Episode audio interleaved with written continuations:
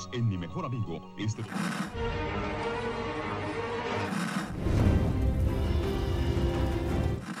nächste Stunde versetzt sie in eine Welt jenseits aller Vorstellungskraft. Sie überschreiten die Grenze in... Kinder, macht den Fernseher aus. Davon gibt's viereckige Augen.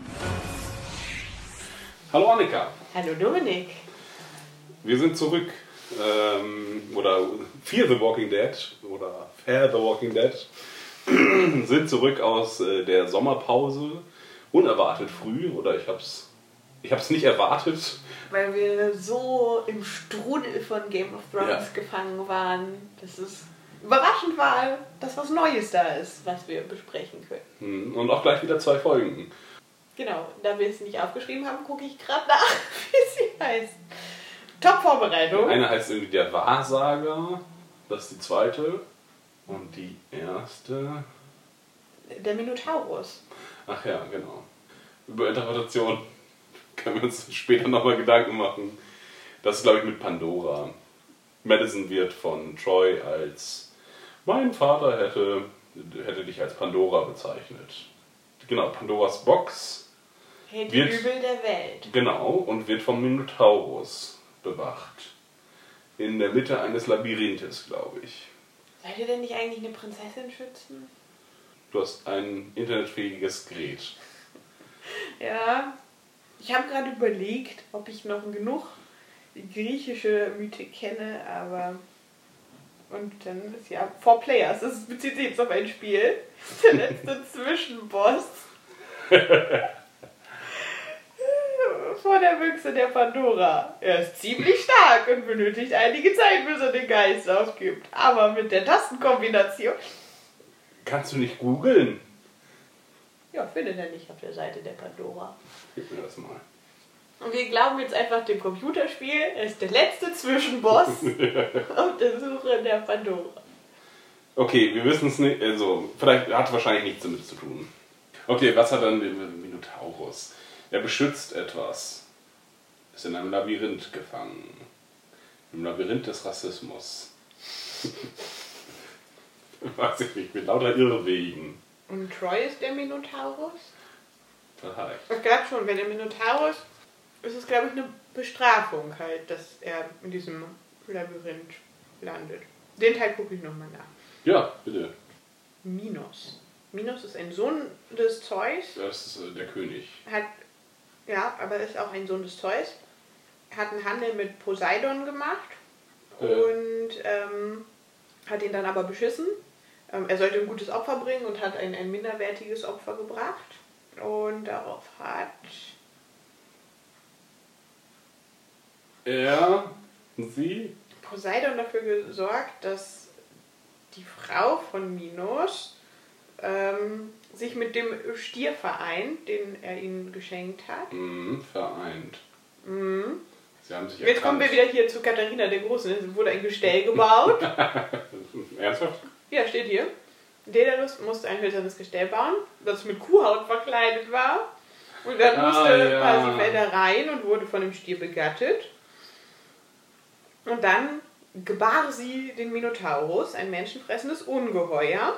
Das könnte ja Troy sein, ein, das menschenfressende Ungeheuer. Mhm. Er, er tötet zum Spaß. Ja, der ist einer. Und. Minos lässt für das Tierwesen, das er eigentlich töten wollte, also Walker möchte Troy eigentlich töten, aber Madison überzeugt ihn ja davon, ihn, ihn nur auszustoßen. Ähm, äh, Minos lässt ihn am Leben, auf die Bitte seiner Tochter Ariadne, ja, das ist Maddie, und lässt von Daedalus jetzt ein Gefängnis in Form eines Labyrinthes bauen. Ja, dann wurden irgendwelche Kriege geführt und ähm, als, als Dank schickt er dann immer Jünglinge und Jungfrauen in das Labyrinth, um es dem Minotaurus zu opfern. Nach dem nun weltanstrengendsten Einstieg in die Folge besprechen wir jetzt die haben wir Folge. jetzt auf eine Minute zusammengeschnitten. Ja. Aber leider kann ich dir das Brötchen nicht aus dem Mund rausschneiden.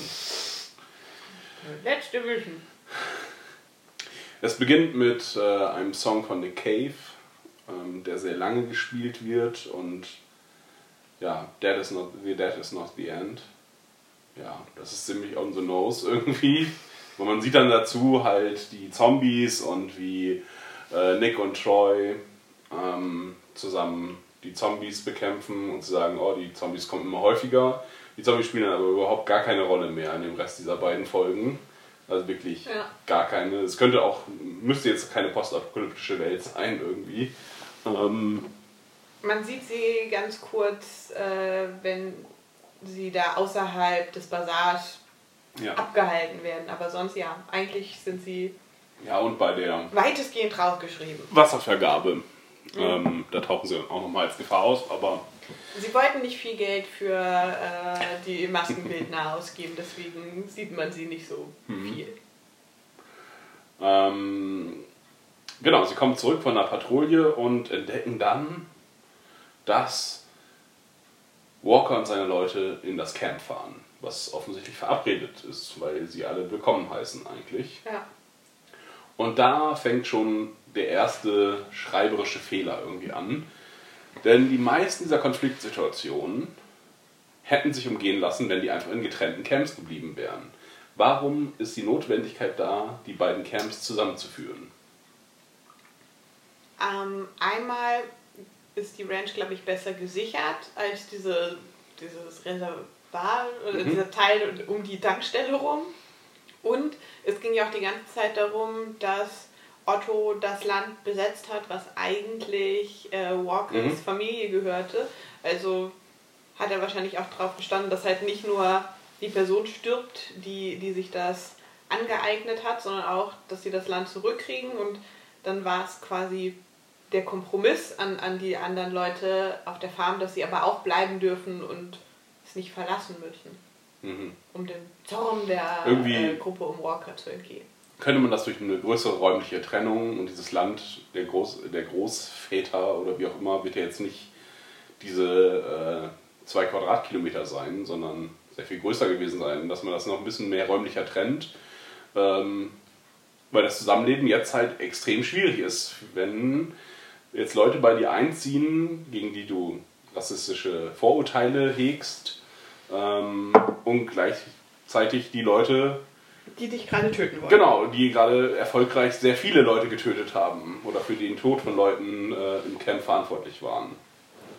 Schien mir, ist, ist nicht irgendwie der cleverste Weg. Sie haben dann versucht, so ein bisschen ein System einzubauen, dass die Waffen alle gesichert werden und nur die beiden Anführer gemeinsam an die Waffen kommen. Was eine kluge Idee ist. Ja, genau, wird aber sofort ausgehebelt. Ja, das Also fand ich so wirklich klug. sehr, sehr schnell, nachdem einer der Der, Der Ranchbewohner, Camp- genau. dieser, der Jugendliche, der, der seine Freundin Gretchen so sehr vermisst hat, dass er sie sofort rächen wollte. Genau, der erfolglos versucht da einen der, der First Nation umzubringen und wird dadurch, wird da, ist scheiße. Ähm, ja, mit einer Waffe, die er auch nicht aus, den, aus dem Lager hat, versucht er einen zu erschießen. Das klappt nicht, ihm wird das, äh, der Hals, das Genick gebrochen. Äh, er lebt noch, wird aber auf Dauer ersticken, weil sie keine Operationsmöglichkeiten haben durch die Schwellung. Und das Tragische dieser Situation ist halt, dass er Gretchen versucht zu ähm, rächen, aber Troy das ja in Wirklichkeit war. Und Troy freut sich über die Provokation. Ja. Es wurde eindeutig so gefilmt, dass Troy sieht, dass äh, der Junge da mit einer Waffe in seiner Sweatjacke ankommt und ja, er freut sich auf das, was da gleich passieren wird, weil ihm diese Provokation nur recht ist und ihm ja auch egal ist, was dem Jungen passiert. Ja, mischt sich dann auch direkt in die Prügelei mit ein, die darauf, äh, daraus entsteht. Ja, daraufhin macht Madison den genialen Deal mit Walker, äh, dass er jetzt beide Schlüssel bekommt.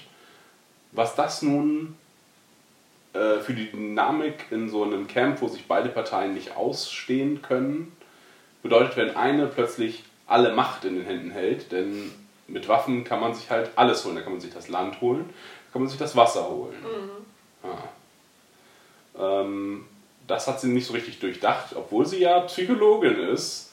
Ähm, Aber es wird auch in der, der Folge Ja. nicht, nicht so richtig problematisiert. Also irgendwo wird mal gesagt, oh, ihr habt schon die Waffen, dann lasst uns das Wasser. Aber es ist halt irgendwie nicht zu Ende gedacht, weil man ja, mit der, wie du gerade sagtest, mit der Waffengewalt ja alles erzwingen kann. Es wird ein bisschen darauf äh, eingegangen, dass halt nur vier Waffen rausgegeben werden und Walker und Madison, also Walker, der beide Schlüssel hat, halt weg ist und sie sich, sich nicht mehr Waffen holen können. Das heißt, es gibt nur vier Waffen auf Indianer, First Nation Seite ähm, und dann halt die, nur noch die versteckten Waffen.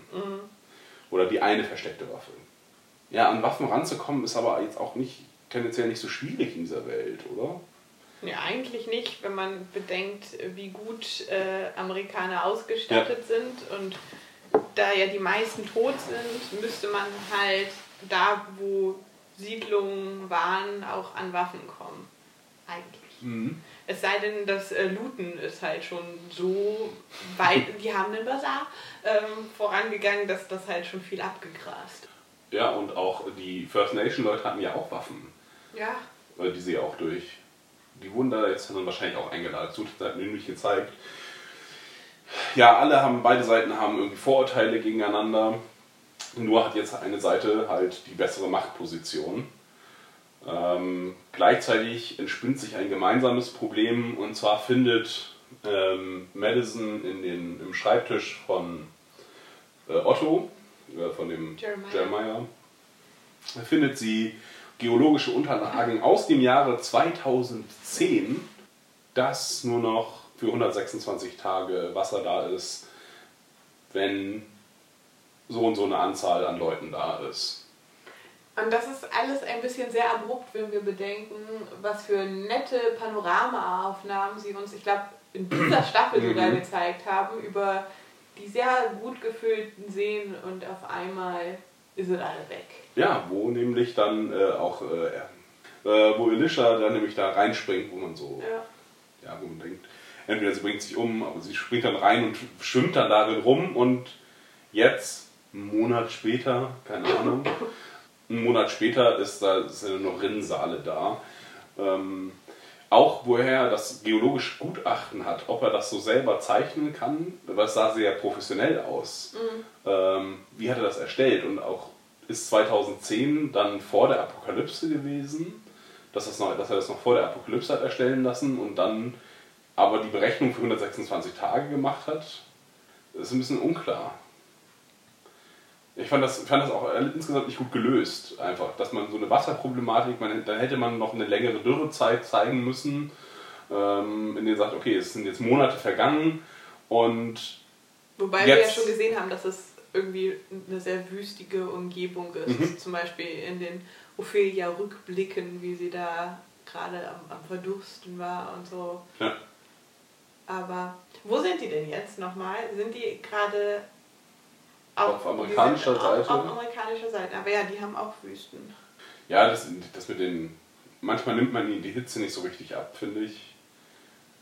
Ja, auch die Hotbox sah nicht so hot aus. hm. ähm, okay. Das ist das gemeinsame Problem, deswegen, nein, erstmal noch provoziert Troy weiter und äh, will seine Waffe, also es werden dann alle Waffen im Camp eingesammelt und äh, Troy will seine Waffe nicht rausgeben, sondern lieber im Kugelhagel sterben, um als Leuchtfeuer zu dienen für andere, dass, der, dass sie den Widerstand nicht aufgeben sollen. Und er hat so einen ganz klaren Todeswunsch, weil er auch sagt, äh, ich werde nicht gewinnen können, ich werde hier sterben und jetzt geht es nur noch um einen guten Kampf zu liefern, um zu, ähm, um zu zeigen, äh, dass man sich nicht äh, unterkriegen lassen soll von den Untermenschen. Meint aus irgendeinem Grund, dass Nick plötzlich sein äh, Verbündeter ist und dass Nick voll auf seiner Seite ist. Er involviert ihn so, ja, ist super, dass du mitgemacht hast und rettet ihm auch noch das Leben. Ja, während Walker auch ultra aggressiv ist und dann auch sofort das Feuer öffnet und äh, alles zusammenschießt. Hm. Ja, und das, eigentlich ist ja, fand ich, sah es so aus, als, als müsste es für nicht nur für Madison, sondern auch für, für Walkers Leute klar sein, dass Nick gerade versucht, ihn davon abzuhalten. Ich meine, er, er spricht ja gerade auf ihn ein und äh, versucht ihn zu überreden und dann stürzt äh, Troy da die Tür zu und zieht ihn mit. Also ich verstehe nicht so ganz, warum Nick am Ende bestraft wird, warum es jetzt doch irgendwie nach Kollaboration mit äh, Troy aussah. Ja. da fragt ihn ja auch noch der äh, eine, äh, der First Nation, äh, fragt ihn ja, ja, bist du nur Mitläufer oder bist du auch so ein Spinner wie Troy? Und hey, ich hab, und er verteidigt sich auch nicht richtig und sagt, nicht, sagt auch nicht, nee, ich habe versucht ihn äh, zu überreden, das sagt er noch kurz, äh, dass es halt ein großes Missverständnis Ja. ist. Ähm, ja, das wird irgendwie insgesamt nicht deutlich gemacht. Und für Troy wird dann die Strafe Verbannung ausgesprochen, statt Tod. Und da ist auch unklar, warum sie ihn nicht töten. Um keinen, irgendwie nicht zum Märtyrer zu machen, vielleicht. Ich glaube, das sagt Madison, oder? Ja, aber sie haben nicht so eine verständliche Regel wie ähm, äh, sie, wie heißt denn der, das ist der Haupttyp der Serie, Rick. Wie Rick, wir töten keine Menschen. Das ist eine verständliche Regel in dieser Welt, finde ich, ähm, die dann auch entsprechend in, nur in Extremsituationen gebrochen wird. Aber die, das haben sie gar nicht entwickelt, sondern einfach nur, ja, darf kein Märtyrer sein, jetzt, deswegen läuft er jetzt draußen äh, rum und findet den Weg niemals zurück. Das ist, das ist albern, der ist da aufgewachsen. Ja, dieser- die ziehen ihm dieser sogar einen Sack über den Kopf, Ja. als sie ihn wegfahren. Das war auch echt. Wie weit haben sie ihn weggebracht? Oh, wir sind über eine halbe Stunde rausgefahren. Ja, und dann mit Jetzt Stromleitungen, an denen man sich sehr Ja. gut orientieren kann einfach. Die jetzt nicht unbedingt zur Fa Farm fahren, äh, führen müssen, aber naja. Er hält sich weiterhin äh, doof und äh, greift den äh, mitfahrenden First Nation Typen an und tötet ihn wahrscheinlich nicht, sondern verletzt ihn nur schwer. Äh, Madison tötet ihn daraufhin aber immer noch nicht. Und er verschwindet dann für den Rest der Folge. Genau, und uns wird die Rückkehr von Madison nicht gezeigt, dass das Mhm. ja eigentlich wieder einen Konflikt heraufbeschwören müsste und dass das eigentlich so könnte, ja, aber dann hättest du ihn jetzt ja nicht mehr gehen lassen dürfen, wenn er hier sogar, wie hieß der, Claw, Claw, irgendwas mhm. fast getötet hat. Aber zwischen den beiden war wieder irgendwie so ein bisschen so eine seltsame Spannung. Also zwischen Troy und Madison und so, ah, warum machst du es denn nicht? So, ah, willst du meine Mami sein? Ja, es war auch es war auch wieder was Unangenehmes. Irgendwie, ich will, dass du bei mir bist. Ich glaube, sagt Madison, als sie äh, noch im, im Haus vor dem Fenster steht. Ja, aber Troy hat sie irgendwie dann auch letztlich durchschaut. Und die Trennung zwischen Madison und Troy ist irgendwie vollzogen, glaube ich, weil er be- bezeichnet sie ja auch als, als Pandora. Ähm, Während jetzt aber neue Konflikte auftreten, nämlich zwischen Alicia und Madison, denn Alicia geht dieses ganze Hinterrück, Hinterrücks äh, mit äh, Walker zwischen Madison und Walker geht ihr auf den Keks und sagt dann, nein, wir haben, wir müssen hier demokratische Strukturen wahren. Die Farm gehört jetzt dem Bruder, Hm, Jake? äh, Jake, genau. Äh, und, wir müssen, und er ist jetzt der Anführer. Ähm, und wir dürfen, können nicht, wir dürfen, darf nicht äh, Verhandlungen mit zwei Anführern geben. Man muss sich da einigen und eine Linie fahren. Ähm, genau, was auf, letzte, auf die letzte Folge zurückgreift, wo sich halt jeder Otto einen, äh, Quatsch, ja, jeder hat sich einen Otto rausgegriffen und den bearbeitet. Und Madison ist jetzt halt, steht halt als ohne Otto da, ohne Otto da, weil äh, Nick halt ihren Otto umgebracht hat. Und Troy auch nur verschwunden ist. Und Alicia ist die einzige, die noch Kontrolle über einen Otto hat. Ja, der jedoch sehr geschwächt ist aufgrund der Krankheit, äh, noch der Antrag. Antragsvergiftung, so dass sie sich auch ab und an selber als Führer aufspielt. Nein, sie, sie macht Regeln und benutzt seine Autorität, vertraut ihm, ihr müsst äh, für ihn da sein, was er, er kann sich nicht selber verteidigen, er ist zu schwach oder zu desillusioniert, zu traurig, weiß man nicht. Ihn hat man relativ wenig mitbekommen, auch in den Eskala äh, Eskalationsszenen äh, war er nicht im Fokus auf jeden Fall. Sowohl am Brunnen nicht, als es ähm, als klar wird, dass die Gruppen sich nun endgültig trennen und es zum Kampf kommt, äh, als auch bei allen anderen Konfliktsituationen.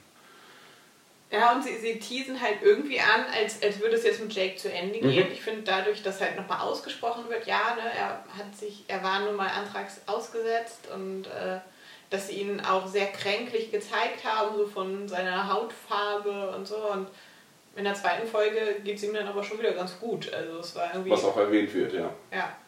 Dachte ich auch so, naja, sie, sie hätten ihn jetzt rausschreiben können, weil er nicht genug hergibt als der liebe Mhm. Bruder, aber Und vor allem hätte das ja den Konflikt nochmal neu aufgerissen, weil er dann ja immer noch ein, ein Opfer von Walker und Ophelia gewesen wäre.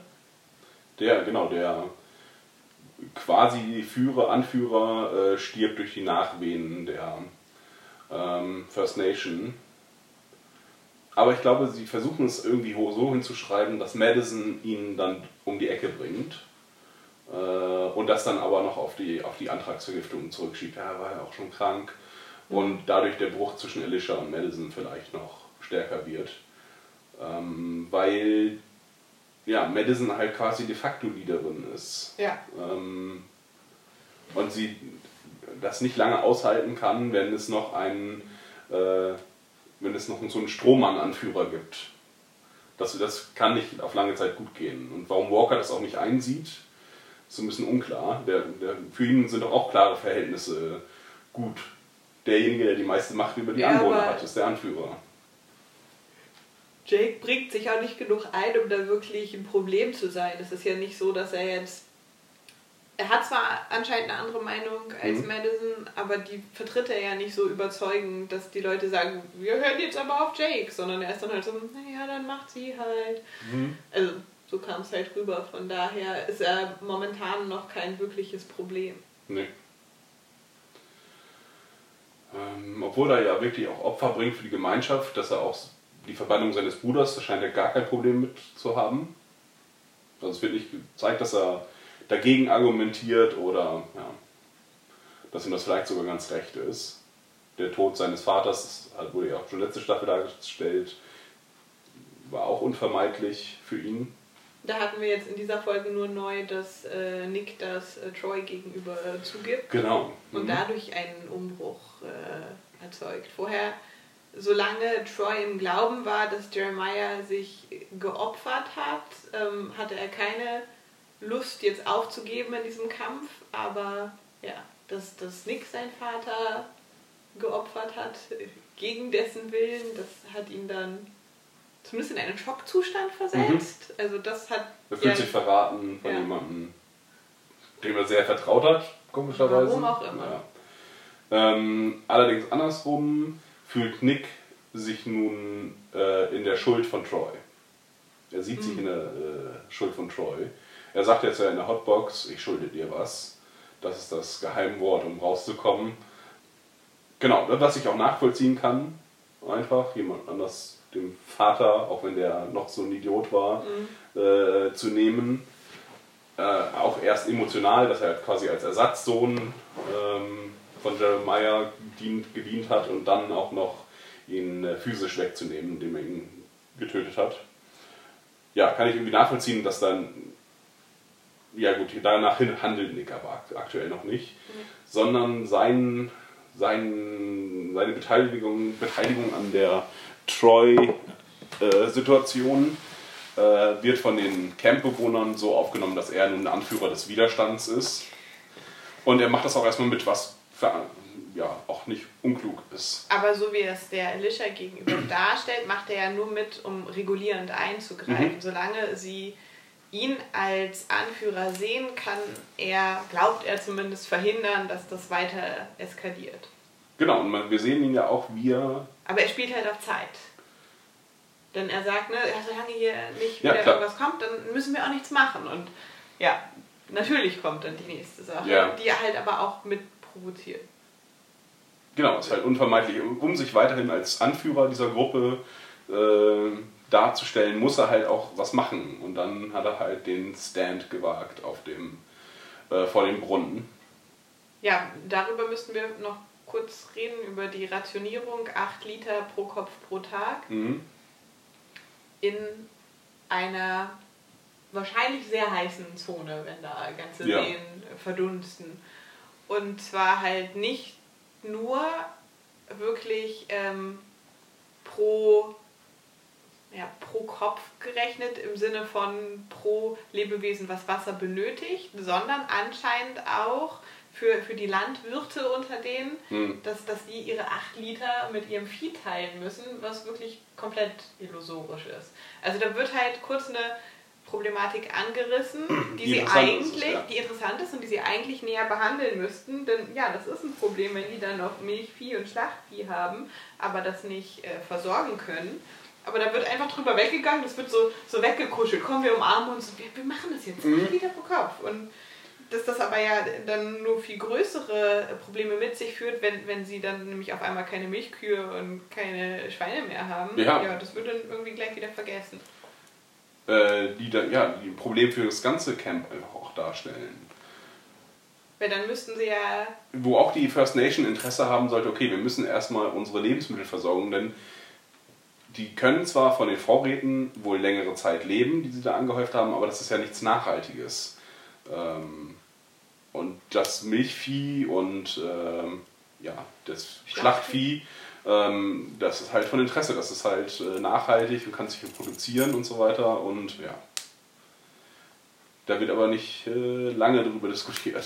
Nee, also ja, angedacht, aber leider nicht durchgedacht. Denn da hätten sie ja sagen müssen, okay, wir rechnen das jetzt nochmal um und da rechnen wir auch Mhm. die Tiere mit rein und dann kriegen die Menschen halt dementsprechend noch weniger und hätten halt gleichzeitig den Konflikt noch ein bisschen spitzer gemacht. Aber da sind sie, weiß ich nicht, was haben sie damit gemacht? Sie, sie, sie, wollen- wir haben daran gedacht, aber doch nicht. Ja.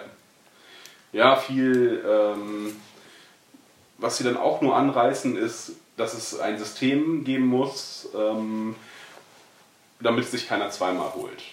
So. Und das Misstrauen der Gruppen gegeneinander ist groß. Wir erfahren auch nicht so richtig, ob das nun ein berechtigter Verdacht ist, den die Rancher gegenüber den ähm, mit Waffen ausgestatteten Verteilern ähm, hegen, dass da nämlich Leute zweimal gegangen sind. Ob das nun der Wahrheit entspricht.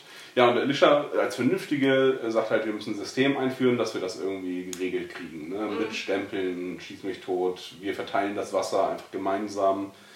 Ähm, und das wird aber abgeblockt durch die Leute, die Macht haben, einfach, nämlich die Waffen in diesem Fall. Sagen, halt, nö, wir haben gar kein Interesse daran, warum sollten wir das machen?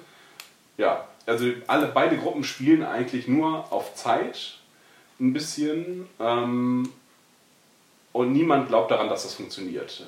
Ja, also ich fand es an sich ganz gut eingeführt, dass sie dann noch so Alltagsrassismen Mhm. drin hatten mit, oh, ihr seht doch für uns alle gleich aus und so. Und von beiden Seiten Ja. wurde es ja benutzt. Also bei den First Nation Leuten war es dann eher so, ja, vielleicht holt ihr euch ja auch zweimal, ihr seht für uns dann genauso gleich aus. Also eigentlich nur das Klischee aufgegriffen und umgedreht. Das fand ich gut, dass sie es eingeführt Mhm. haben, dass, dass sie da das nochmal dran veranschaulicht haben, dass da eben kein Wir-Gefühl in irgendeinem Sinne besteht, sondern dass das einfach ja diese menschenfeindlichen Muster, die, die es ähm, vor der Zombie-Apokalypse gab, dass die sich hier noch weiterführen, obwohl sie in so einer Welt irgendwie noch absurder sind, als sie es ja sowieso sind, aber dass man ja eigentlich nur nach einem gemeinsamen Weg zum Überleben schauen müsste und ja.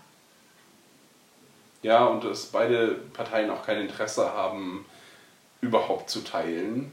Und ja, aus Sicht der First Nation ist es auf jeden Fall ähm, so, ja, wir, warum müssen wir teilen, warum müssen wir gerecht sein? Wir sind diejenigen, die aktuell die Macht haben einfach. Und aus, genauso berechtigt ist die Sichtweise ähm, der Rancher, die sagen, ja, wir haben gerade, wir geben gerade ganz viel ab. Ähm, wir geben Land ab, wir geben das Wasser ab, auch wenn das berechtigt ist. Äh, und jetzt haben wir auch noch die Macht abgegeben. Hm, was kriegen wir jetzt dafür? Ne? Ja, aber gleichzeitig haben sie halt überhaupt keine Handhabe mehr, weil Ja. sie die Macht abgegeben Mhm. haben. Aber ja, das ist dann halt, ich fand es ein bisschen schade, weil vorher Walkers Leute eher als die Vernünftigen erschienen Mhm.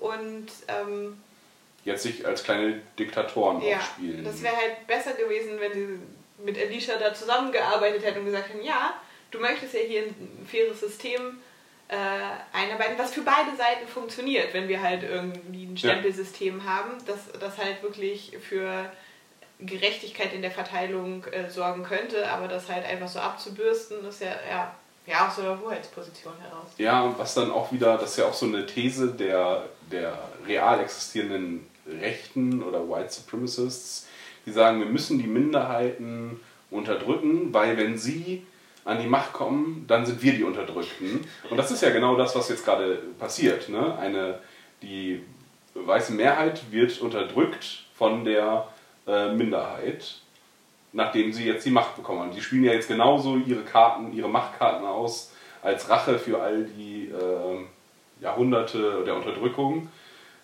Insofern ist das jetzt, glaube ich, nicht so, ist das keine positive Botschaft.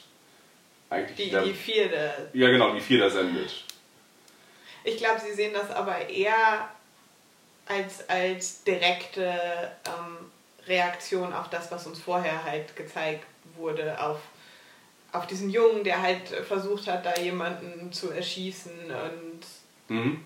die anderen, die sagen, "Ja, ihr geht zweimal und ähm, dass sie dann gesagt okay, du drehst halt um. Also ich glaube nicht, dass das es insofern dieses negative Bild verstärkt, als dass sie nicht hingekommen sind und sich oh, aufgespielt haben als äh, neue Machthaber der Ranch, sondern sich erst aufgespielt haben als Frustreaktion durch die Art, wie sie willkommen oder eben nicht willkommen geheißen wurden. Mhm. Ich glaube, das ist so ein bisschen kleiner Ja, hat das jetzt auch nochmal, ja, vielleicht überinterpretiere ich das auch, dass sie haben ja durch diesen Giftanschlag, haben sie äh, Leute getötet und das, dieses Brunnenvergifter-Motiv finde ich auch halt ganz schwierig, äh, dass sich halt die als Vergifter und nicht als meinetwegen im ehrenvollen Kampf äh, Mann gegen Mann sich äh, zu stellen. Ähm, hm. Weiß nicht, ich glaube, ich werfe dieser Serie jetzt keinen Rassismus vor, aber dass sie halt auch diese rassistischen Stereotype wieder bedient durch ihre, durch ähm, diese ihre Story. Ja. Und, und wenn wir jetzt nochmal direkt in, in die Geschichte reingehen, finde ich zum Beispiel, dass das ganz am Anfang, als, als äh, Walker und seine Leute ankommen, ja, dass das halt sehr verständlich ist, dass gesagt wird, ja, Ophelia ist aber hier die, die die Leute vergiftet hat. Also dass die diejenige war, die das direkt ausgeführt hat und dass man die halt irgendwie nicht dabei haben möchte. Und, und Walker nicht nur sagt, ich will sie aber, sondern auch noch sagt, sie ist eine Heldin für unsere Mhm. Leute. Das ist dann irgendwie, ja, aber die jetzt auch noch als Heldin zu feiern, wenn sie das ausführende Organ dieser, ähm, ja, dieses Schachzugs ja. war. Ja, das ist auch auf jeden Fall eine direkte Provokation. Mhm. Was das, genau, er kriegt, sie, sie kriegt dann nämlich die Hütte von Nick ähm, und ist dort halt gesondert. Wir sehen gar nicht, wie die Menschen insgesamt leben, das sehen wir nur in einer kurzen Szene. Gleichzeitig wohnt Madison und ihre Familie wohnt in diesem Herrschaftshaus. Und da denke ich mir auch, Auch ungünstig. ja, wenn, wenn wir jetzt in so einer Gemeinschaft leben würden, dann würde man doch sagen, okay, da kommen jetzt, da machen wir ein Lazarett draus, ein Gemeinschaftshaus und da wohnt jetzt keine Familie drin. Alle leben gleich äh, oder versuchen möglichst denselben Lebensstandard zu haben. Das ist mir, das finde ich, äh, das haben sie auch nicht gut thematisiert irgendwie, dass man sagt, okay, wir müssen jetzt hier auch mal gemeinsame Strukturen schaffen und nicht einfach nur, ja, ich habe jetzt den Vorbesitzer getötet, jetzt wohne ich hier. Ja. Und also wenn sie nicht ein Gemeinschaftshaus draus machen, was an sich die, die klügste Mhm. Lösung wäre, finde ich, ist es auch, wie sie den Fall mit Jeremiah präsentieren, wäre es sonst nur noch logischer, halt die Ottos drin wohnen Mhm. zu lassen, weil sie es ja so darstellen wollen, als hätte Je Jeremiah ein freiwilliges Opfer gebracht und demnach hätten sie dann eher argumentieren können, dass sie entweder oder die die Hütte halt an Walker übergeben oder sagen halt, ne, hier sind dann immer unsere Gruppentreffen, wie gesagt, also Gemeinschaftsraum wäre gut oder generell ein, ein Raum für die Leute, die was zu sagen haben, oder es in dem Besitz der Familie Otto zu lassen, weil Walker ja sagt, er hat gegen die weiteren Ottos jetzt eigentlich erstmal keinen Groll, weil es ihm um Jeremiah ging. Mhm. Ja, aber es ist einfach, das Zeichen wurde gesetzt hier. Madison hat das alles ausgehandelt. Jetzt wohnt sie hier. Ja, fand ich auch auf jeden Fall seltsam. Mhm, weil sie vorher auch in dieser Hütte gewohnt hat. Äh, dieser Gästehütte Genau, quasi. jetzt gibt es das Upgrade. Ja, und, aber die Ottos wohnen da auch noch. Troy wohnt ja äh, da auch. Oder es wird Oder er weiß zumindest, wo alle Waffen da versteckt sind. Ich glaube, es war schon sein Zimmer einfach. Okay. Und der äh, Jake wohnt ja auch auf dem Dachboden. Mhm. Glaub, so zumindest wirkt es und ähm, ja. Aber den sieht man halt auch in dieser Folge einfach gar nicht. Das ist halt irgendwie ein bisschen komisch, dass er so, so eine kleine Rolle, so eine scheinbar unwichtige Rolle So hat. Ja, vielleicht. Vielleicht haben sie das wirklich nur deswegen reingeschrieben. Ja, und diese Ranch-Storyline schließt sich darin äh, ab, dass ähm, die Miliz, die jetzt im Untergrund arbeitet, und zwar wortwörtlich im Untergrund, sie haben den Bunker für sich entdeckt.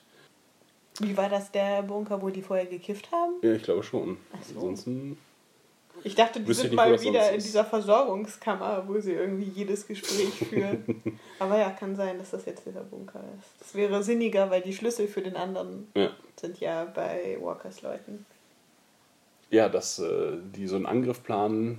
Ähm, also die erstmal bewaffnen sich beide, beide Seiten. Man sieht, wie die Rancher sich notgedrungen mit, ähm, Geschnitzten Speeren bewaffnen. ja, mit geschnitzten Speeren und äh, Äxten, Schaufeln äh, bewaffnen. Und da kommt dann auch einer auf die Idee, ja, mit den, mit den äh, Trailern halt äh, ein, ein Kreis zu bauen. Ist dann wirklich, Western-Filmmotiv. ja, genau. Aber Nick sagt zu Recht, wir müssen es entweder jetzt beenden oder können es gar nicht mehr beenden. Äh, und das mit möglichst wenig Blut vergießen. Dann kommt jemand auf die kluge Idee zu sagen, oder mit besonders viel Blut vergießen. Es Gute kommt Idee. noch ein schöner David und Goliath-Vergleich, Ja. den Nick aber auch ganz gut abbügelt. Ja, diese, ja, die haben einfach keinen Plan und schleichen sich dann äh, Nicks alte Wohnung an, ähm, in der die Indianer sie aber bereits, die Indianer, die First Nation, sie bereits erwarten. Mit Und- guter Bewaffnung. Elisha hingegen beobachtet das Camp und sieht, wie einige der First Nation Leute ähm, nach Wasser pendeln und hat zwischenzeitlich angefangen, mit ihnen ähm, einen Brunnen zu graben. Oder ja, nach Wasser zu graben. Auch wenn das geologische Gutachten sagt, da ist nichts in der Nähe, einfach. Hm, Aber die Wünschelrouten sagen etwas anderes als die Genau, Geologen. so und ich dachte, ja, oh mein Gott, äh, das wird jetzt ganz peinlich, wenn sie jetzt sagen haben, oh, das alte First Nation Wissen ähm, kann die Geo moderne Geologie schlagen. Aber noch sehen wir das zumindest nicht. Nick schließt sich dann diesem Grabeprojekt an. Ähm, daraufhin sagen die First Nation und Olivia, ähm, Vier. Ophelia, danke, ähm, sagen, nee, es reicht und wir graben jetzt auch mit, lassen ihre Waffen da zurück. Und alle in einem großen Kumbaya-Moment kommen sie zu, ja, zusammen, um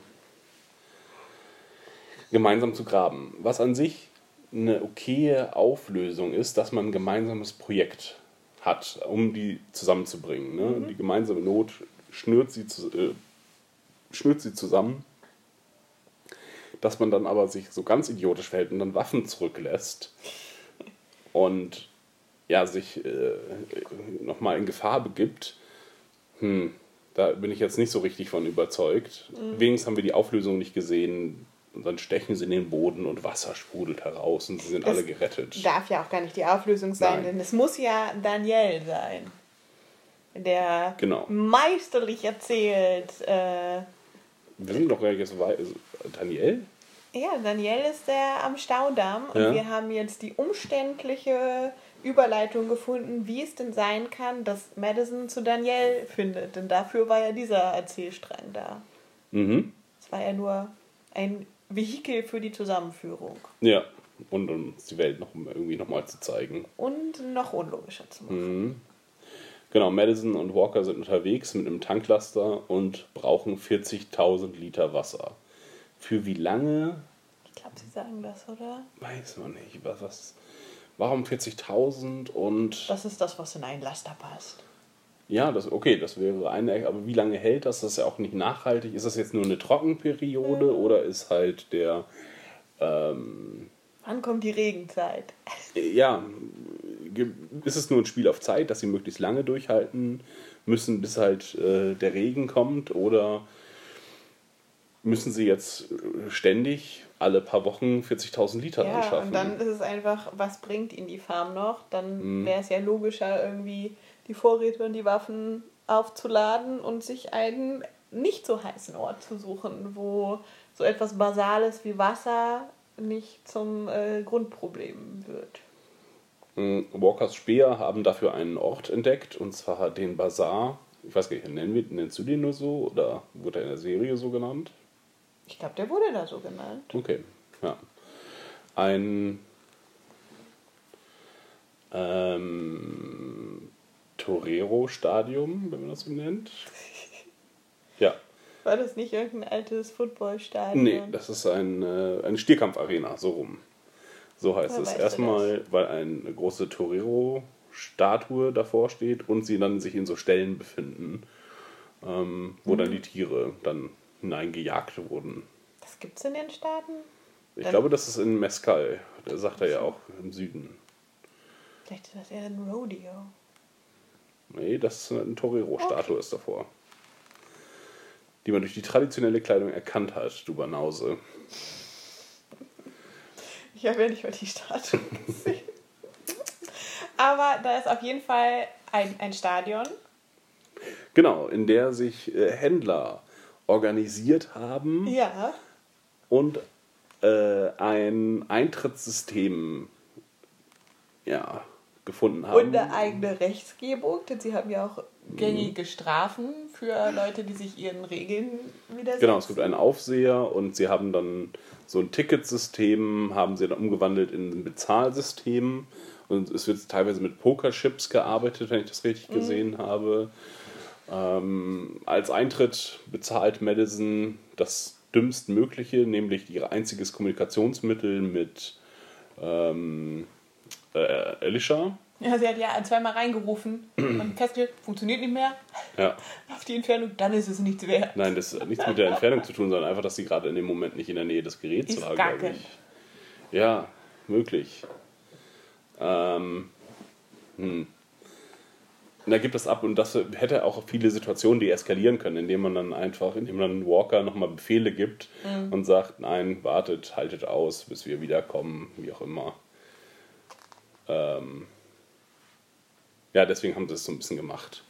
Na gut, sie äh, bezahlen den Eintritt und kriegen dann noch 134 Punkte, die sie dann noch investieren können in Essen oder wie auch immer. Aber schon da ergeben sich so viele logische Fragen. Zum einen, was, ist, was sind 134 Punkte? Wenn man ein, ein neues Bezahlsystem einführt, da muss man dann auch deren Wert irgendwie nochmal äh, darstellen. Ist jetzt dieses Funkgerät sehr viel wert gewesen, sehr wenig? Es bringt Eintritt für zwei Tage. Aber wie wird das kontrolliert, wie lange man da Eintritt hat? Wird man dann rausgeschmissen? Bezahlt man täglich? Ist das so ein Safe Space? Also wo Leute dann auch wohnen? Oder ist das jetzt nur ein Handelsort? Wir sehen, dass sehr viele Menschen auf kleinem Raum zusammenleben, was Und sehr laut sind. ja, wo wir auch wissen, viele Menschen auf kleinem Ort, das ist gefährlich einfach. Ähm, weil sobald einer stirbt, Das auch, aber allein die Lautstärke, die da auch präsentiert Ja. wird, durch das muntere Treiben, da müsste der, der Serienlogik folgend halt Herde um Herde von Walkern sich um dieses Stadion Mhm. scharen und die müssten festgesetzt sein komplett. Und äh, ja, sowas wird aber nicht gezeigt, sondern nur so vereinzelte und die werden halt von den jeweils Bestraften dann auf ähm, sehr eingeschränkte Weise bekämpft. Mhm. Ja, sie zeigen uns das so ein bisschen. Ähm, ja, aber es scheint jetzt auch nicht so. Also irgendwie auch wie viele Leute müssen da ständig drau draußen rumstehen. Ne? Das ist ja nicht nur dieser kleine, es muss ja einmal ganz rumgehen. Ja, Und so haben so alle fünf Meter haben sie einen festgekettet. Was eigentlich kein- kein dummes System ist, irgendwie an sich. Da Leute, lebendige Leute draußen zu haben, die quasi ständige Bewachung machen. Das ist ja wie bei Rick und dem Zaun. Nur, dass sie hinter dem Zaun standen und dann dadurch gestochen ja aber haben. so werden die ja dauernd Leute verlieren. Ja. Dadurch. Also sie würden sich ja ihr Problem eigentlich nur vergrößern, weil sie eigentlich überall in Ketten Leute hätten, die, die äh, selber zombifiziert sind und dann müssten sie sich darum auch noch kümmern. Also dieses ja, aber na gut, im Prinzip ist es ähnlich, ein ähnliches System wie Rick und äh, im Gefängnis bei dem Zaun hatte. Nur, dass er menschenfreundlicher war. Und die Leute halt hinter, dahinter hat arbeiten lassen. Mm. Wir sehen, dass verkauft wird äh, dass es Prostituierte gibt. Aus irgendeinem Grund ist der sehr asiatisch angehaucht, dieser Markt. Es sind, man sieht fast nur Asiaten, was irgendwie äh, auch aus der, aus der erzählten Geschichte fällt. Also haben wir noch gar nicht. Warum sind da so viele Asiaten? Oder sind das jetzt nur. War das jetzt nur ein Ausschnitt davon? Sonst hatten wir immer viele äh, Mexikaner, Weiße, überdurchschnittlich natürlich viele, ne? Ähm, hm.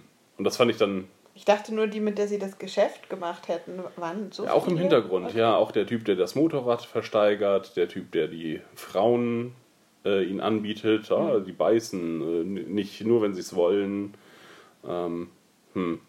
Das äh, hat bei mir Fragen aufgeworfen, die überhaupt nicht beantwortet wurden. Ja. Ähm, die haben auch, auch wie dieses System an sich funktioniert, denn die haben ein Sicherheitssystem, die sind sehr gut ausgerüstet, haben sehr viele Wachen mit Und- Maschinengewehren. Madison und äh, Walker vertrauen diesem Sicherheitssystem sofort. Wenn ich Ja. eine sehr wertvolle Fracht hätte in dieser Welt, würde ich nicht sagen, na gut, wenn ihr drauf aufpasst und dann lasse Mhm. ich erstmal meinen LKW, der allein schon sehr wertvoll ist, da stehen, mit was auch immer da jetzt drin war. Du meinst, da war Gold drin, hattest du schon mal gesagt. Genau, Goldmünzen.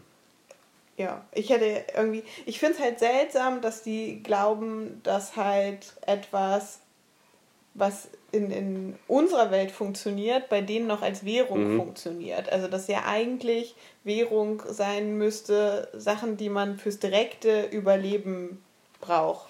Essen, Trinken, Waffen, Kleidung, irgendwas, was Energie herstellt. Also wirklich sehr, sehr praktische Sachen und dass das eigentlich ein, ein sehr einfaches Tauschgeschäft sein müsste.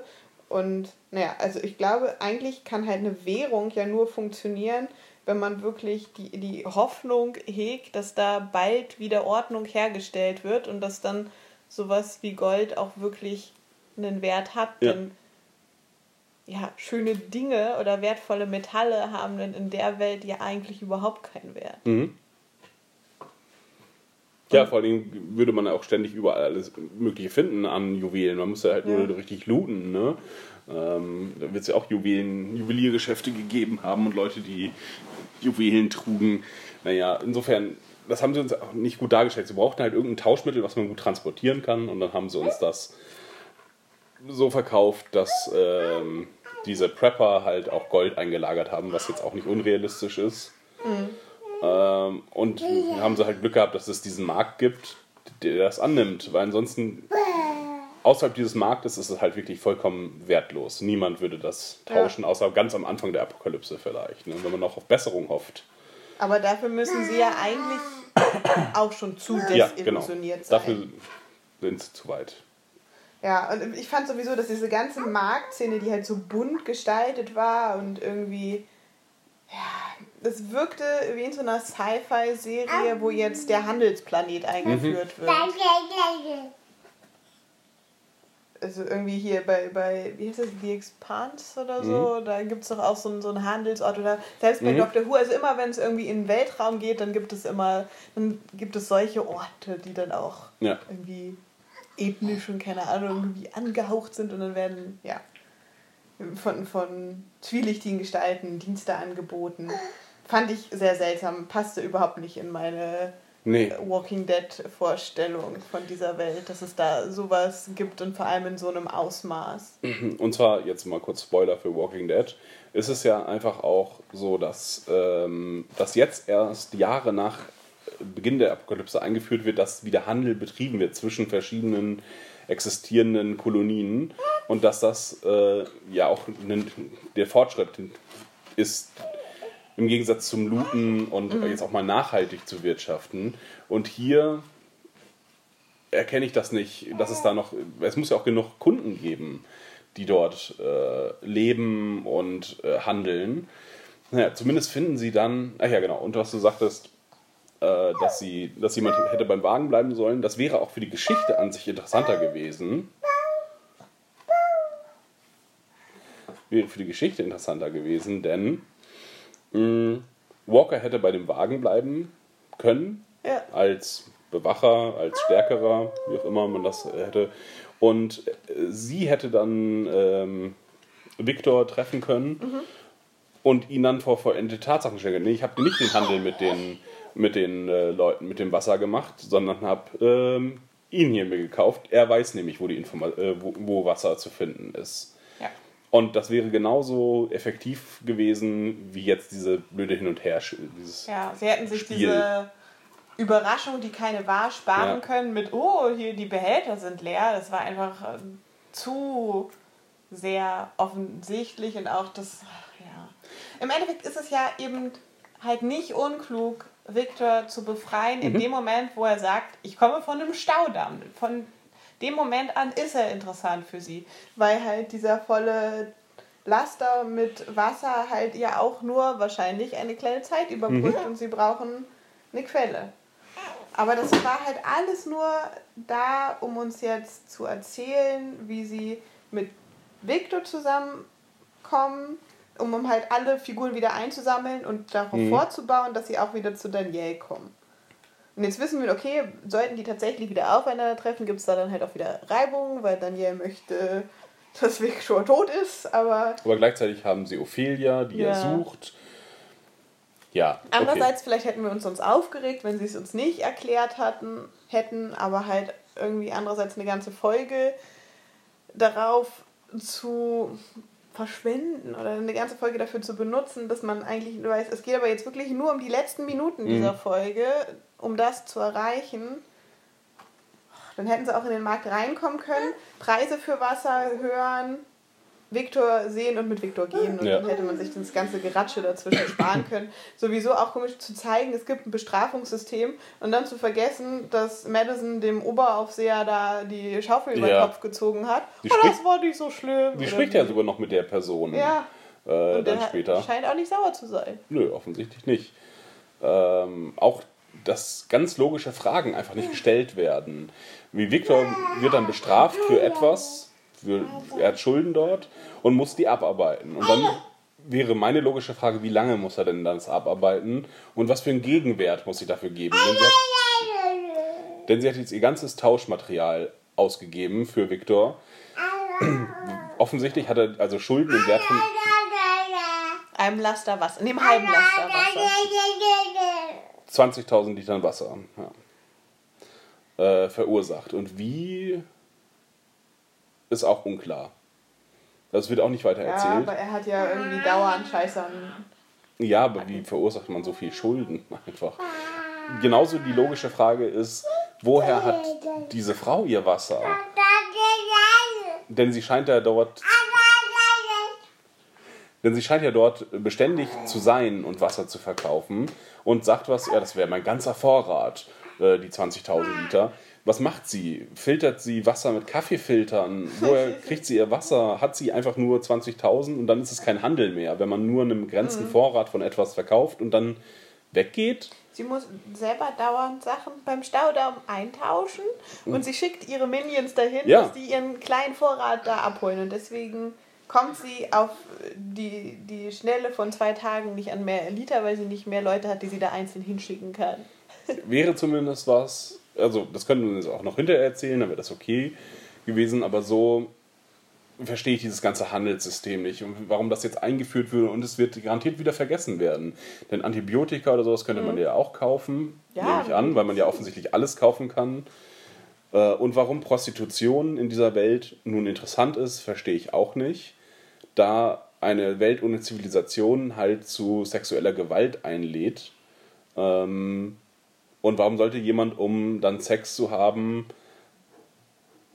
also mit ganz offensichtlich auch Zwangsprostituierten, die sahen jetzt nicht so happy aus, ähm, da zu diesem, da zu diesem äh, Bazar zu gehen? Und vielleicht waren es ja dann keine Zwangsprostituierten und die sind halt bereit, ihren Körper gegen, weiß ich, Nahrung, Medikamente, was auch immer, zu tauschen. Die es da vielleicht gibt, neben den Motorrädern und der Prostitution Ja. und dem Wasser. Ja, hm. ganz viel ist da äh, unklar geblieben und es war unnötig, diesen Ort einzuführen. Ja, und das war's auch schon mit der Madison-Storyline. Ja, wir haben jetzt gesehen, wie sie mit Strand zusammenkommt und ja. Jetzt mit ihm dann den Weg zu Daniel finden wird. Genau, von Daniel und dem Staudamm erfahren wir auch noch ein bisschen. Der ist jetzt unter neuer Regie von der Frau. Ich habe leider auch Nee, vergessen. genau. Unter, neuer, unter neuem Regime.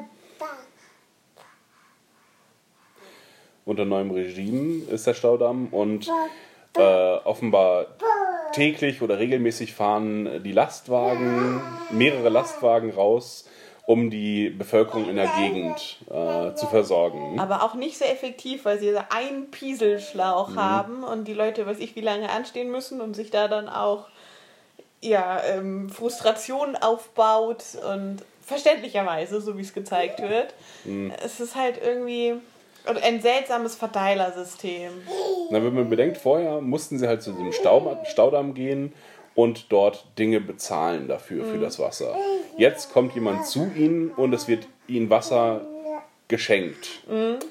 Wir nehmen zumindest nicht an, dass jetzt Daniel auch noch so ein Bezahlsystem da eingeführt hat. Ähm, und dann, dass sich so schnell da Frustration aufbaut, finde ich unklar tatsächlich. Denn Es sei denn, es ist halt wesentlich zu wenig. Ja, aber das wurde nicht gezeigt, sondern nur, ich brauche noch was Zweites, weil meine Familie nicht raus kann. Und die sagen doch nicht mal Nein, sondern erst die anderen, ne? Ähm, um alle zu versorgen. Man hätte es ja auch alles verargumentieren können, aber plötzlich ist die dumme Masse ist da und greift die Leute an, die sie kostenlos mit Wasser versorgen. Das erscheint mir nicht äh, wahnsinnig realistisch zu sein, um ehrlich zu sein. Ja, genau. Danielle schützt die neue Führerin am Staudamm.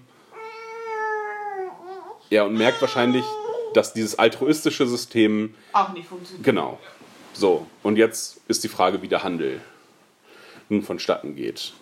Was, was gegen was eingetauscht wird und welche Strecken auch dazwischen sind, fahren die jetzt täglich dann mit dem Laster da zwischen Staudamm und Ranch und her und das weckt Begierlichkeiten. Das könnte eine, eine Story äh, sein.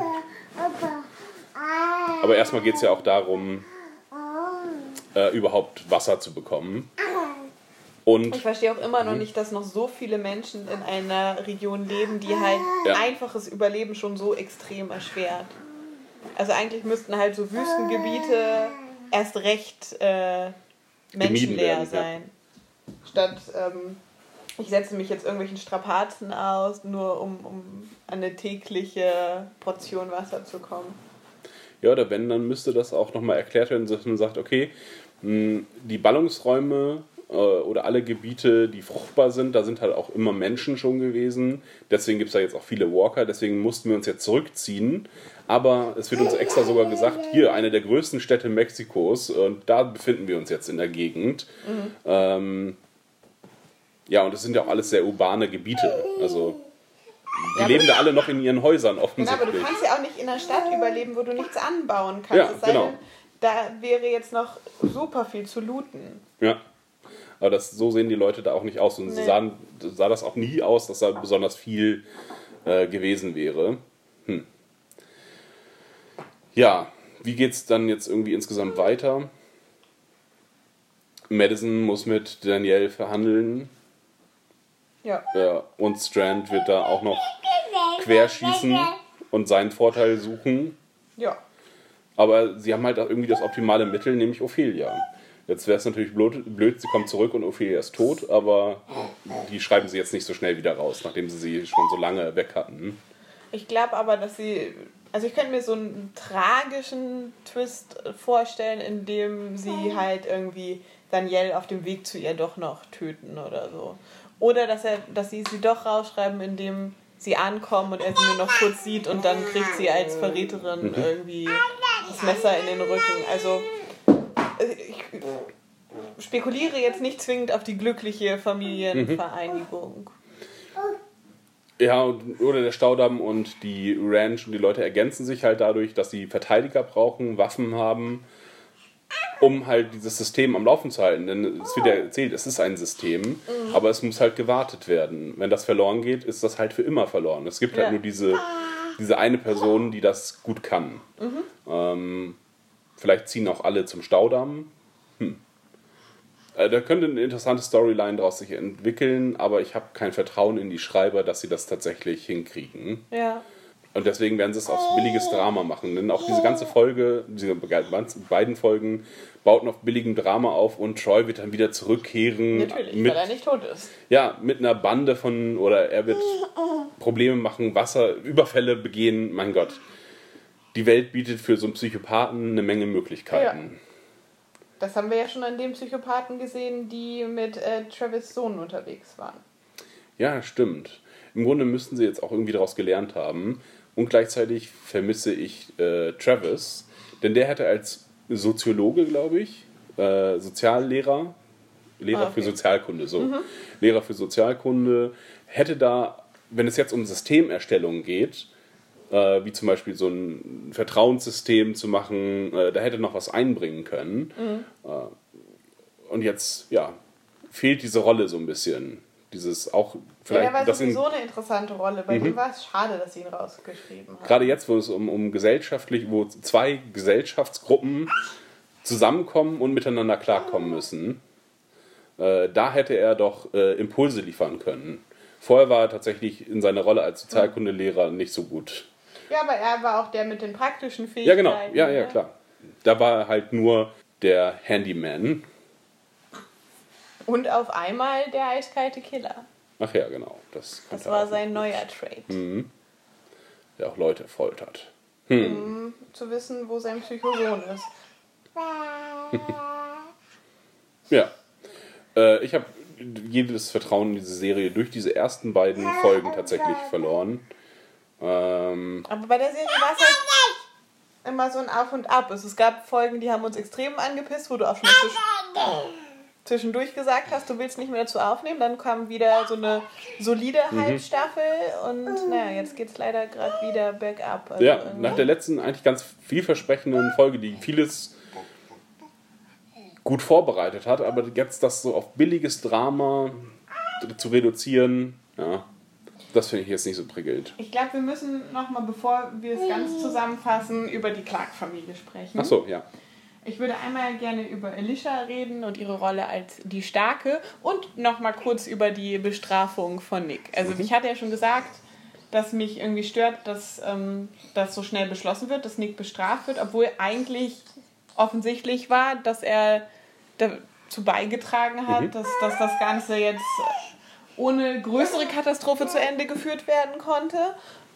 Und ähm, Madison, die halt immer extrem ihre Kinder beschützt, oder gerade auch Nick, sich so schnell damit zufrieden zeigt, dass Walker sagt, okay, wir bringen ihn nicht um, wir müssen ihn aber bestrafen und wir packen ihn in diese Hotbox, die für mich, so wie sie präsentiert wird, lebensgefährlich erscheint. Weil wenn das Ding heiß wird wie eine Sauna, aber halt wesentlich länger ähm, angewandt wird, dann kann da niemand äh, ja, kontrollieren und eine Garantie für geben, dass die Person da drin nicht einen Kreislaufkollaps erleidet und darin stirbt. Und dass sowas möglich ist, finde ich, wird uns ja auch in dieser kurzen Szene von Nick da drin gezeigt. Und ja, also dass sie halt mit so einer Strafe, die durchaus das Potenzial des Ablebens beinhaltet, dass sie da so schnell zufrieden ist. Fand, Ja, weil es auch keine Überwachung oder Kontrolle gibt, dass keiner davor sitzt. Ich dachte zuerst, diese Hotbox steht irgendwie außerhalb des Lagers und äh, dass Troy vielleicht wirklich schon zurückgetapert ist. Ja, ja, das war auch, das Ja, war auch ja. ein guter Moment tatsächlich. Das haben sie interessant gemacht. Und auch durch die Kameraarbeit war das gut äh, inszeniert. Man hat sofort gemerkt, okay, irgendwas stimmt nicht. Das ist so eine Traumperspektive, aber ich Mhm. konnte nicht genau festmachen, woran es nun lag. Äh, Das war ein guter Einstieg in die zweite Folge. Haben Vor halt allem, weil, weil man ja eben davon ausgeht, Troy, Mhm. also jeder weiß, Troy ist nicht tot, er wurde uns nicht gezeigt beim Sterben und jeder geht davon aus, dass er zurückkommt, weil sonst hätten sie ihn ja eben getötet. Und dann, warum jetzt nicht so Mhm. und sich dann halt noch über Nick einen Weg erschleichen, der, der ihn halt noch profitieren lässt. Also Ja. es, ja, das ja, haben- haben sie an sich gut gemacht. Aber ja, dann taucht Troy halt wann anders wieder auf. Aber trotzdem fand ich halt, das war jetzt keine Strafe, die wirklich nur bestraft, sondern es war eine Strafe, die das Potenzial beinhaltet, dass die Figur da drin, der Charakter da drin stirbt und deswegen fand ich es keine logische Strafe. Dann hätten sie ihn halt eher irgendeine schwere Arbeit machen lassen, die, die ihn halt körperlich extrem anstrengt Mhm. und dann muss er die halt länger machen als alle anderen, dass es halt insofern eine Bestrafung ist, aber eine Strafe, die halt auch das Leben beenden kann, kann nicht richtig sein, wenn, sie von vornherein wirklich nur intendieren zu bestrafen und das eigentlich nicht wollen. Ja. Und ja, zu, zu Alicia. Sie wurde uns jetzt ja eigentlich so als einzig Vernünftige verkauft, auch so durch ihr Handeln. Sie möchte das Stempelsystem, sie redet mit allen, sie versucht zu deeskalieren. Sie ist die, die zuerst äh, mit äh, den, den Wünschelroutengängern äh, da anfängt zu graben und so. Also ich finde, sie wird uns genauso gezeigt, wie Madison sie beschreibt. Du warst immer die Starke. Ähm, wir haben ja die Folge zusammen mit Achim geguckt, der heute nicht mit uns aufnimmt, aber der störte sich sehr an diesem Satz und sagte, oh, äh, ein, ein neuer Charakterzug ist eingeführt. Das habe ich nicht so empfunden. Also ich fand dadurch, dass, dass sie uns immer gezeigt haben, dass zwischen den Geschwistern eine Rivalität besteht und dass die dadurch ausgelöst wird, dass Madison sich halt immer mehr um Nick kümmern musste, weil Nick immer das Problemkind in Anführungsstrichen war durch seine Drogensucht, musste Alicia als die, die ähm, ja, solche Probleme nicht hatte und zusätzlich ja auch noch eine hervorragende Schülerin war und so, dann war sie ja immer das Musterkind und brauchte weniger Bemutterung durch äh, Madison. Finde ich, fand ich das schlüssig, dass sie sagt, du bist die Starke und sich dann so viel auf Alicia verlässt und ihr so viel Verantwortung überlässt, dass Alicia sich halt davon überfallen fühlt und auch gerne mal nicht äh, die ist, die, die alles äh, regeln muss und um die man sich nicht kümmern muss, dass sie diese Rolle mal nicht haben möchte, ja, fand ich eigentlich logisch innerhalb der Präsentation. Ging dir das auch so oder hast du das eher so wie Achim gesehen, dass das irgendwie holzschnittartig ihr jetzt die Rolle der Starken aufgedrückt wird? Dadurch, dass es zweimal uns halt äh, wörtwörtlich präsentiert wurde, finde ich, versuchen sie schon diesen Charakterzug uns einzuhämmern. Hm. Und das fand ich hauptsächlich störend, weil das niemals vorher gesagt wurde und dann wird es gleich zweimal in der Folge gesagt. War das wirklich das nie vorher gesagt? Ich könnte mir das gut vorstellen, dass Madison das schon mal rausgehauen hat. Ich fand es in der Wiederholung nicht schön, also dass sie zu sich selber sagt, ich will nicht immer die Starke sein. Das hätten sie viel eleganter lösen können, indem sie das zu Jake sagt, der ja ihr Vertrauter mhm. ist. Und dann hätten sie es trotzdem nochmal aufgegriffen, dass sie das kommentiert, dass Madison das zu ihr gesagt hat und sie vor jemandem, bei dem sie sich sicher fühlt, aussprechen kann, dass sie das gar nicht sein möchte.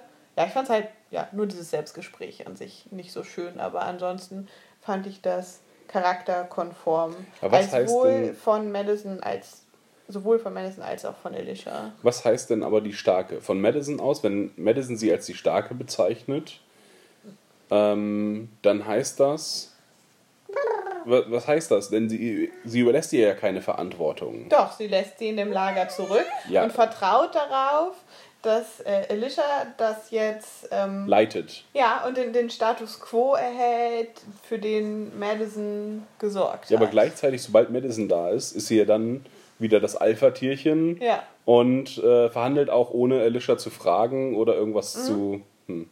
Okay, dann ist sie. Wo ist da die Stärke? Sie sieht in ihr Jetzt Stellvertreter. Ein, die, ja, eine vertrauensvolle Person, die halt es schafft, anderen gegenüber was durchzusetzen. Also du bist immer die Starke im Gegensatz zu. Zu Nick. Also Nick ist nicht ihr Stellvertreter, ja. sondern Nick sie. ist zu impulsiv. Dem kann sie jetzt ja. nicht aufdrücken, das dann, Lager in, in ihrem Sinne zu leiten. Das heißt ja nicht, du bist die Starke im Gegensatz zu Jake zum Beispiel. Ich doch, ich glaube, Jake sieht sie auch nicht als adäquaten Anführer an. Und darum. Ja, aber Ilse ja auch nicht. Also, ja, ich verstehe nicht, was das, was, was uns das stark nun sagen soll. Was ist der Inhalt von stark? Ich glaube, es soll da sein, du bist jemand, der Verantwortung für andere übernehmen kann. Dass sie, dass sie das so meint.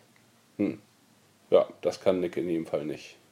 Nick ja. versucht das, aber schafft das ja nicht. Ich fand es störend, aber auch, also ich fand es zum einen störend und ich fand es, dass es uns so äh, gesagt wurde und zweitens, dass es überhaupt keine Bedeutung hat. Ich verstehe nicht, was zerbricht jetzt Alicia an dem Druck oder was wollen sie uns, was wollen sie uns erzählen? Ja, sie kann nicht ja eingeengt zwischen dem Wissen, dass, dass äh, das Wasser halt ein, ein großes Problem werden wird, was aber ihre Mutter ihr gleichzeitig untersagt hat, den Menschen mitzuteilen, um da irgendwie eine Panik zu verhindern und ihrem wahrscheinlich, ja, ihrem Verständnis von, von guter Leitung und sie, sie ist ja mit ihrer Mutter häufig nicht der gleichen Meinung. Also sie hat einen Auftrag von ihrer Mutter bekommen, den sie eigentlich nicht erfüllen will, aber vielleicht glaubt es ihr auch am Anfang noch so ein bisschen, dass Welchen Auftrag? die, die Wasserverteilung erstmal nach diesem Schema 8 Liter pro Tag Hm, pro Kopf so. durchzuziehen und gleichzeitig mit dem Wissen, dass das auch das nicht das Überleben sichert. Also einen Plan zu verfolgen und andererseits vielleicht der Meinung zu sein, es wäre sinnvoller für das ganze Camp mit offenen Karten zu spielen. Also Mhm. Ja, was sie dann ja auch sofort. was sie dann macht, als es am Brunnen eskaliert. Ja, Aber das in der halt dümmstmöglichen Situation, genau. Ja. Sie, sie zerbricht unter dem Druck quasi. Sie ist halt doch nicht so stark, Mhm. weil sie auch nicht die Starke sein möchte. Okay. Ja, und, und gerade Und gleichzeitig- Mhm. da kann es halt nicht deeskalierend wirken. Ja. Denn, aber sie zeigen es uns ja dann doch so, ne? Dann, nein, nein, es Nee, geht dadurch, dass Nick dann die Waffe rausholt. Wie soll es in der Augenblick deeskalierend sein, wenn sie sagt, hört auf euch zu streiten, wer wie viel Wasser kriegt denn? Eigentlich haben wir fast nichts mehr. Mhm. Dann muss ja das, das kann den Streit ja eigentlich nur befeuern. Aber gleichzeitig gut ist sie insofern die Starke, dass sie halt Verantwortung übernimmt und ihren Fehler quasi wieder gut zu machen versucht, indem sie eine Handlungsoption sucht, die außerhalb von wir töten jetzt die anderen liegt. Und das ist dann halt, wir müssen Wasser finden und da müssen wir alles dran setzen. Alles, was ich tun kann, ist halt hier nach Wasser graben. Denn ich habe keine Kontrolle über, die, über das Camp. Das hat sie verloren. Ja. Genau, Madison möchte ja auch vorher, als sie noch äh, Funkkontakt haben, sagt sie auch, wir kommen zurück. und da Mhm, ja. sagt sie, nee, sucht mal lieber weiter. Genau, weil es eben nichts bringt, wenn sie da ist. Dann kann sie das nur Ja. unter Kontrolle halten, aber das ist, das ist ja auch verlorene Mühe, wenn in zwei Monaten das Wasser weg ist. Ja. Ich glaube 60 Tage oder so. Ich finde, die müssten Hm. uns noch mal mehr zeigen, warum es sich lohnt, das auf sich zu nehmen. Also wirklich an der Ranch. Warum ist es nicht sinnvoller zu Mhm. versuchen, mit den Waffen und den Lebensmitteln an einen anderen Ort zu gehen? Absolut. Also diese Ranch, Weil vorher konnte man ja vielleicht noch sagen, okay, die Ranch liegt an einem super großen See und wir haben hier das ganz nett Mhm. mit den Häusern und unserem unterirdischen äh, Lager. Ja, aber das Wasser haben sie jetzt ja nicht mehr. Was hält sie denn jetzt da? Also es muss ja doch genug frei geworden sein, dass man sich einen bequemeren Ort suchen kann. und gleichzeitig leben dort halt der, der Großteil der Menschen entweder in Wohnwägen Mhm. oder in Zelten. Und da denke ich mir, das ist ja auch kein angenehmes Leben an sich. Das kann man über eine Zeit erhalten, Mhm. äh, aushalten, aber wenn wir sagen, wir bauen hier eine Gemeinschaft aus, dann, dann müsste es Leute geben, die sagen, ich baue mir jetzt hier ein Haus hin. Ja, Ne? Gleichzeitig wird ein Haus abgebrannt und wieder aufgebaut in der kurzen Zeit. ähm, und kein anderer kommt auf die Idee, hey, wir bleiben jetzt hier länger. Alle scheinen immer so auf dem Sprung zu sein. Ja. Ja, dieses, dieses ganze Camp ist auch zu holzschnittartig. Wir, wir sehen kaum Leute und wenn, dann äh, sind sie aber auch so im Fokus, dass man sofort weiß, oh, mit dem passiert jetzt irgendwas. Mit diesem dicken Jungen, den ich vorher niemals gesehen habe. Oh, Der war in diesen Kifferszenen dabei. Ja. Aber ja, ja, es wird so oft auf seine Gefühle reagiert. Ja. ja, mal gucken, wie es jetzt weitergeht. Also, ob sie jetzt sich erholen von diesen zwei eher wirklich schwachen Folgen. sie treffen Walker Travis wieder. Troy bringt ihn mit. Ja, Er hat ihn in einem Baumwipfel gefunden, wo sein Fall abgeschwächt wurde und er wurde nicht infiziert. Und jetzt hat er dann Verhandlungsgrundlage gegenüber Madison. ich würde ihnen alles zutrauen. Wir Okay. Ja, dann bis äh, nächste Woche. Bis dann.